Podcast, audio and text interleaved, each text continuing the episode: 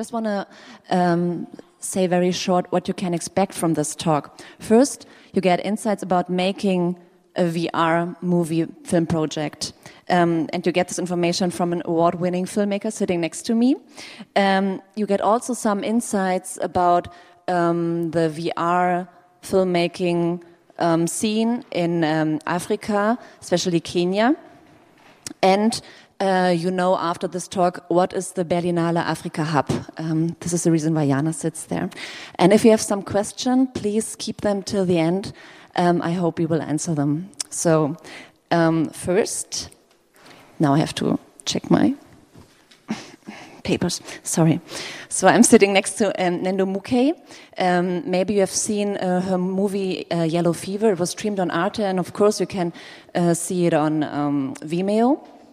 Um, and um, she proudly presents today uh, Nairobi Berries, her very first VR project. And I have a short question to you. Um, how do you watch VR movies by yourself? Hello. Hey. Hi, everyone. Thanks for coming. So, um, the first question about watching VR movies, actually, I forgot that I have my Google Cardboard.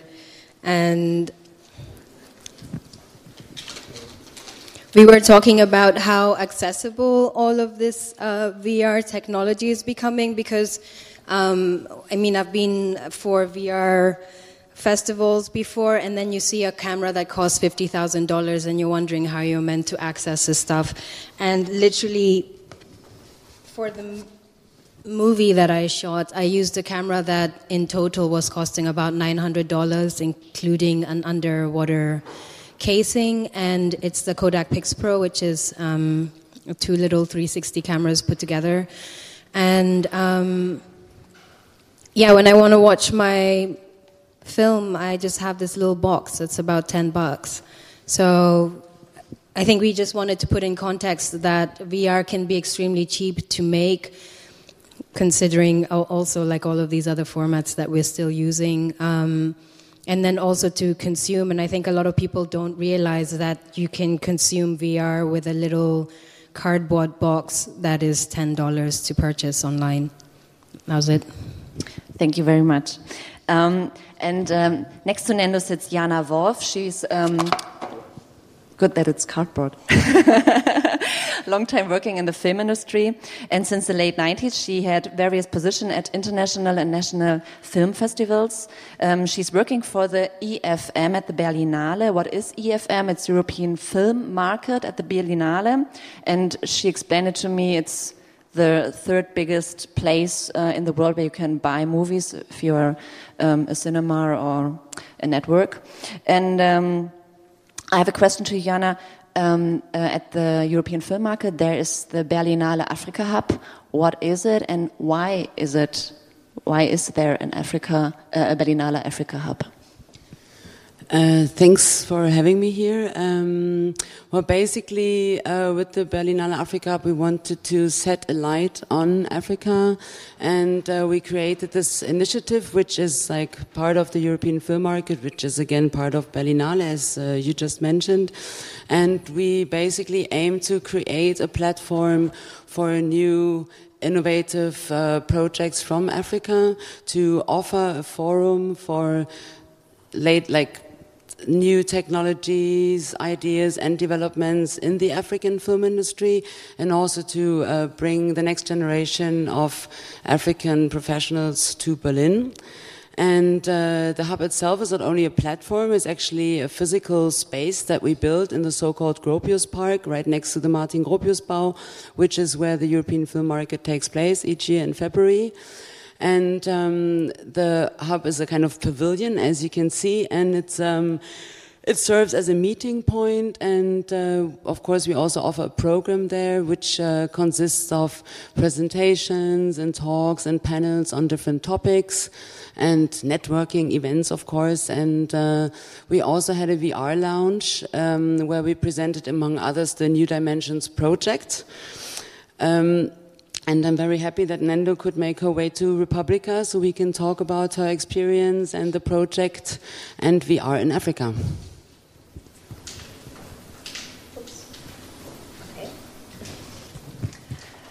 Please, can we go to the slideshow? Thank you very much, Christian. Um, okay, to uh, Nairobi Berries. You can all watch it if you haven't had so far in the third floor. Um, so if you haven't had, just go up. Um, we will just have some nice pictures uh, to make your mouth watering.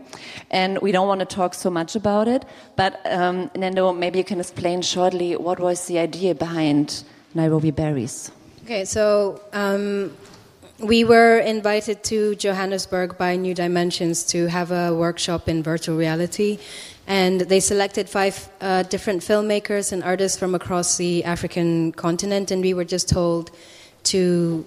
We did like a theory course on VR, and then we were told that we should pitch an idea, and they'll see if they can find funding for it. So, what I really enjoy about VR is is feeling that you're in this space that is completely separated from everyone else, and I wanted to make a dreamscape that is based on a poem I wrote about living in Nairobi. And I thought that it's really interesting to be able to move through water, through different forest spaces, through different um, places in Nairobi, but to experience it more in terms of a dream where you don't have control of what is happening and it I also enjoy adding animation to my films, so this is like a surreal space that I can make for people to experience Nairobi. When I watched it, I really felt like I was in your head, in your dream. So, um, how was your experience? How did your work? Because you um, before did um, animation in 2D. So, how did your work change? You have been director, editor, animator in um, the VR movie. Uh, what did you experience? Um, what was big change, like storyboarding, editing? So one of the first things that I found really difficult to digest when I was trying to figure out how to make my film was uh, how to storyboard for 360. And this woman I met suggested that you have a globe and you start drawing the things that will happen, like a circle, and you start drawing all of the things that will happen on the different parts of the circle. Completely confusing. So, what I ended up doing was thinking about. Um, because there were two cameras, this really assisted me.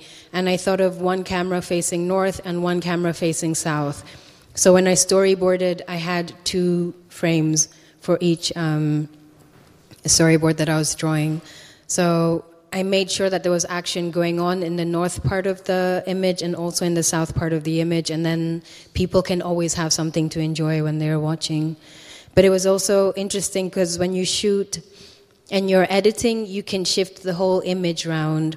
So you can line up so that every time the a cut a shot cuts, uh, you cut to the next shot, you still have action happening in front of, you know, where the person was last looking. So um, I think the part that was really complicated was figuring out how to do animation on top of the live action that I had shot. Yeah. Um, and yeah, I really enjoyed that. Uh, the spinning chair was a very good idea. Um, yeah. At, watching your movie because I really needed to, to turn, turn, to the back and uh, because something was happening there which I wasn't used to with some other VR projects here. Yeah. So um, this is the first time we have. Um, last time on the Repu uh, re:publica we had um, also VR. Um, I watched several stuff, mostly from big players, bigger companies or um, organizations, but not so much content from independent filmmakers. And this definitely totally changed this year. And um, um, also, what um, you showed up the cardboard, I think this shows that we are we are watching and uh, making is accessible for everybody. And this also um, not only changes the work of the artist, but also the markets. And Jana, um, this is my question to you. Um, how do you how do you feel that VR is changing the market? I mean, do you feel it? Is it already time to talk about it? How do how do cinemas react on that? Do they change concepts? And um, is there happening something or not? Well, of course. I mean, it's a big question that we are one, all wondering about because we're actually coming from the classical film industry and uh, from cinema, and uh, to us.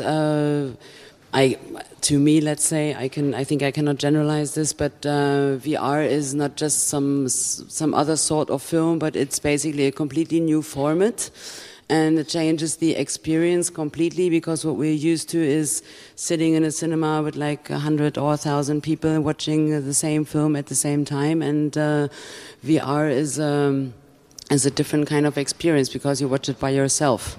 You're like in, enclosed in this immersion that you go through, and um, so we are actually wondering at the moment if it's like 3D had a big hype and it didn't really contain itself for a long time, and now VR is a big hype, and we're looking into it, of course, with open eyes and following what uh, what's happening and uh, how things are changing and developing. And uh, of course, you can't just like show VR in a normal cinema, but you need like new spaces or different spaces. That is, of course, also a question of money always. And there are some VR cinemas. We also had a VR pop-up cinema right next to the Africa Pavilion. Uh, to the Africa Hub at uh, at the European Film Market, and it was interesting to see how interested like people were on one hand. It was also amazing to see how many people from the let's say classical film industry haven't had goggles on in their lives. So for them, it was a completely new experience as well. Um, because in, in our market, they're basically looking for films for their cinemas. They're looking for content that they can show on a big screen, and. Um, of course, if this concept is successful, it will change a lot, but I think it's a long way to go and uh, it has different forms of distribution. There is no classical distribution and we are like seeing a lot of festivals like adapting to VR in a sense that um, they create VR sections where people can watch VR movies. Uh, Venice will even have a virtual reality competition this year in the festival for the first time. They are the first ones to do this. So, of course, we're very curious to see how this works, how they're going to do it, what the spaces are looking like, and uh, how many people will in the end be able to see the film or the VR projects uh, because it's, uh, it's always a limited space in the end. Okay, I think this is uh, very funny to point out that um, the, pro the, produce the producing of VR content is much more easier nowadays. There's content coming from artists and they want to show their films and projects, but the, the cinemas so far don't have the structure uh, and don't, don't have concepts to, to um, implement VR in their program.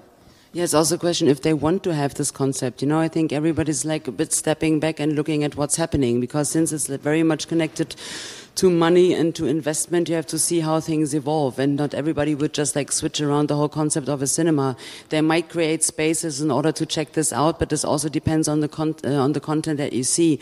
And it's at the moment mostly distributed via Arte or platforms where you can download stuff. You have an app on your phone, and then you have either the Google Cardboard or a more sophisticated uh, goggle system that you can uh, look through, but it's a very um, it's a it's a private thing. You know, you can you can do this at home. You don't necessarily need to go to cinema, and go to cinema means you share an experience with people at the same time in one space. So that's a it's a different thing. Of course, there are concepts one can think about, like people watch the same thing more or less at the same time. Then you create like artist talks around it afterwards. So there's because it's for us, it's not always, uh, it's not only about like the film itself and for presenting something. It's also for, it's about the oral culture for for the talk about it, for discussing topics, and for like the word is always combined with uh, what you see. Um, okay, I think we can talk about the loneliness of the watching VR later, because I think you said something very interesting in our preparation. But uh, what's happening in Kenya, or what's happening in Africa? We this is also a title of this talk. Um, you talked about you, you already described um, kind of a cooperation with New Dimension. Um, um is there cooperation in your daily life with VR? Is the scene connected? Are there other people? Okay, so uh, when I started shooting, I didn't know if there were other people who were shooting VR in Nairobi or not. Um, but while I was in pre-production and I was looking for equipment and stuff, that's when I, I discovered that there's other people who are already operating in VR. Um, but it's extremely commercial, and uh, it's not artists who are doing it. It's um, like organizations that want to uh, sell land. So you can they have their VR camera set up in a plot of land and they're describing, you know, the water is over there. You can access it for your agricultural production. On this side, you can see the plantation of maize or whatever is being planted. So they're using the 360 space for very commercial purposes. Like they want to sell land. So um, also for properties in terms of apartments and, and that sort of thing to help people understand the space. So it's more that sort of uh, work. And then there's, you know, like me and another guy who are doing artistic VR pieces that are dreamscapes and strange, like political pieces. So, yeah. Okay, good. Um, yeah. Uh, that just brings to my mind that, of course, um, VR in the in the industry at the moment is mostly used for marketing. Let's say, so people put their trailers on VR because this is anyway something that you watch by yourself. So you can.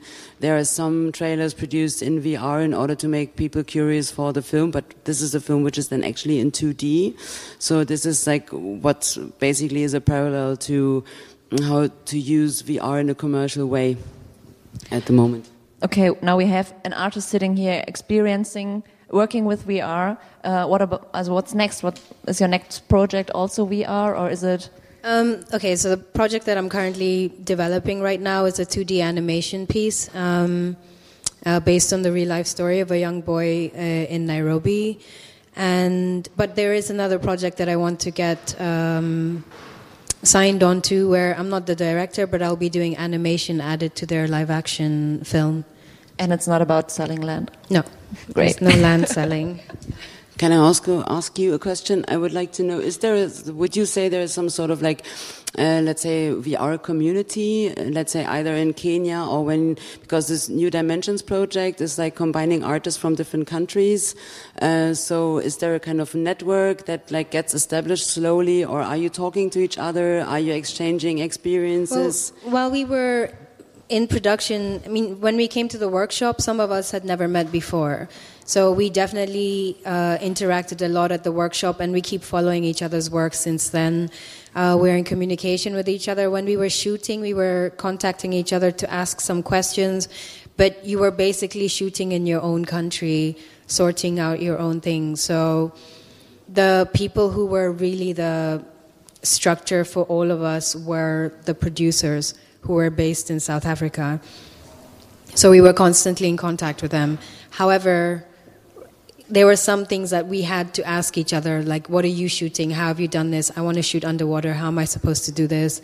Have you anyone tested out animation, adding animation? What did you, how did you figure this out? Uh, one of the things actually when I was um, producing my film, because I'm obsessed with mixing animation, like you can see these little creatures in the water, I, I animated them into the, into the scene. And um, I remember arguing with my producers, and they said, You know, Ng'endo, we don't have a structure to support you. We don't know how to add animation into live action VR. You don't know how to do animation in 360 film, so why don't you just accept your film as it is, finish the edit, and we call it a day?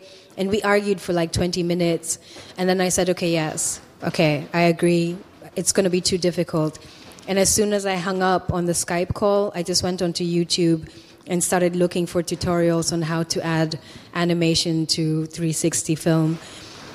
And it took me like five days uh, figuring it out, and then I did it, and I was like, please don't tell me not to do anything ever again because that just makes it worse.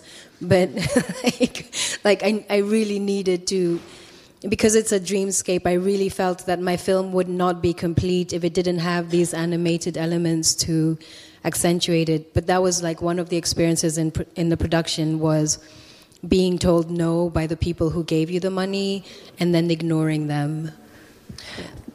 Thank you very much for this. Um, yeah, laugh out loud for, Ng'endo, please.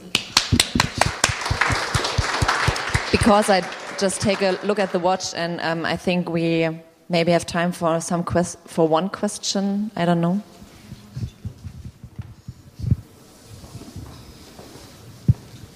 Uh, thank you for the insights. My question is about what you mentioned. I'm sorry, I didn't remember, remember the name. You said you said that VR is something new in a way. It's not it's not here to replace the normal movie industry. But then I'm wondering what what kind of value does VR actually add to the movie industry? Because as we could see from the images there, VR it shows the image in a very skewed manner. You are not seeing the full scene the way it is. And if you were about to see things the way it, it is, you only see one specific part. Even though it's 360, you only see one part at a time. So with that in mind, what kind of value that VR add if it's skewing reality in a way? In terms of being able to view one part of the film at a time, uh, this part in terms of being a director, you can really control what the person is looking at. The thing is that when you put on the headset, you have the impression that you have the ability to look around and see and choose what you want to watch, mm-hmm. but the director is really able to control that. I'm able to put in little points of sound and you'll turn around to look at because automatically if you hear a sound behind you, you turn around to look at it. So if you're looking in the scene and you hear a sound and it's not anything there, you automatically turn to look for it. And that's already me directing you to follow the action. So I can choose exactly where I want you to be in this film. And um, the thing with VR is that you, as the audience, are only reacting by instinct. There's other uh, VR films that I've seen, like animated VR films, completely animated, and literally the film will not continue until you look in the right direction. And that means that in the end, you're going to do exactly what the director wants to do. And I think it's nice to have a mix of both to allow the audience to explore as they want to. But I have seen directors create, like to script the entire thing. This will happen, then this will happen, then this will happen. And all they need is for your eyes to look at a certain point, and you've triggered the action. So you don't realize that you're triggering action by turning your head. So I, I, think it's a completely different format. I agree with Jana. And um, yeah, do, if you have the impression that it's like free choice, that's good.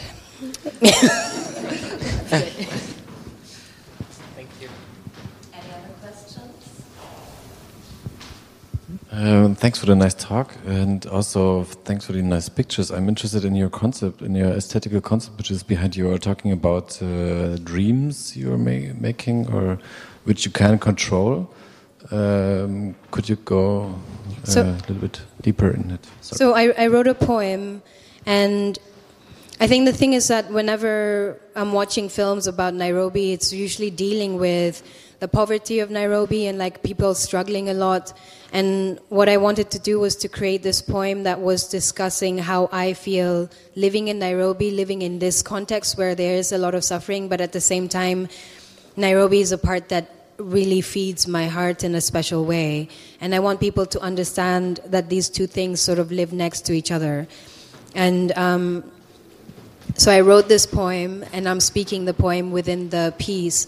And I was trying to find spaces where, like, the forest is a really beautiful, calm space, but I wanted to introduce, like, the aggression of Nairobi in this space. Um, there's also like the butterflies and the elements that I've added, which are the things that I find quite magical in the city.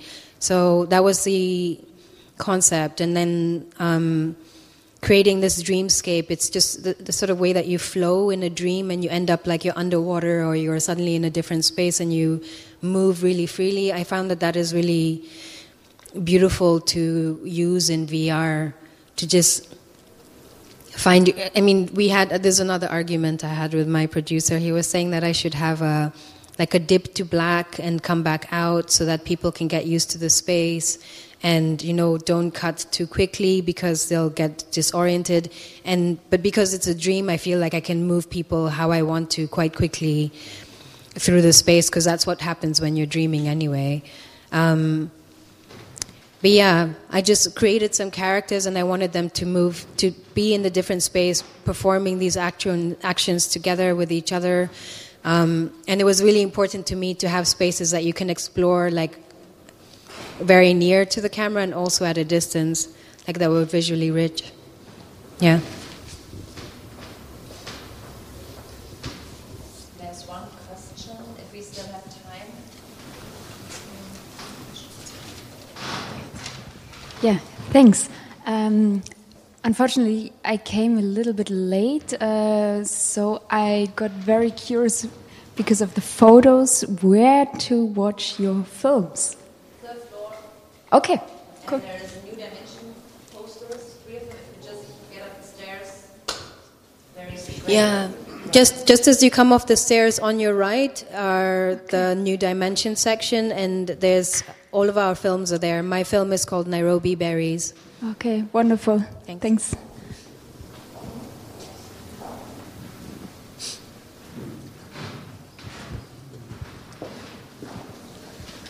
Okay, thank you, Ng'endo Mukii and Jana Wolff and Deborah Seifert.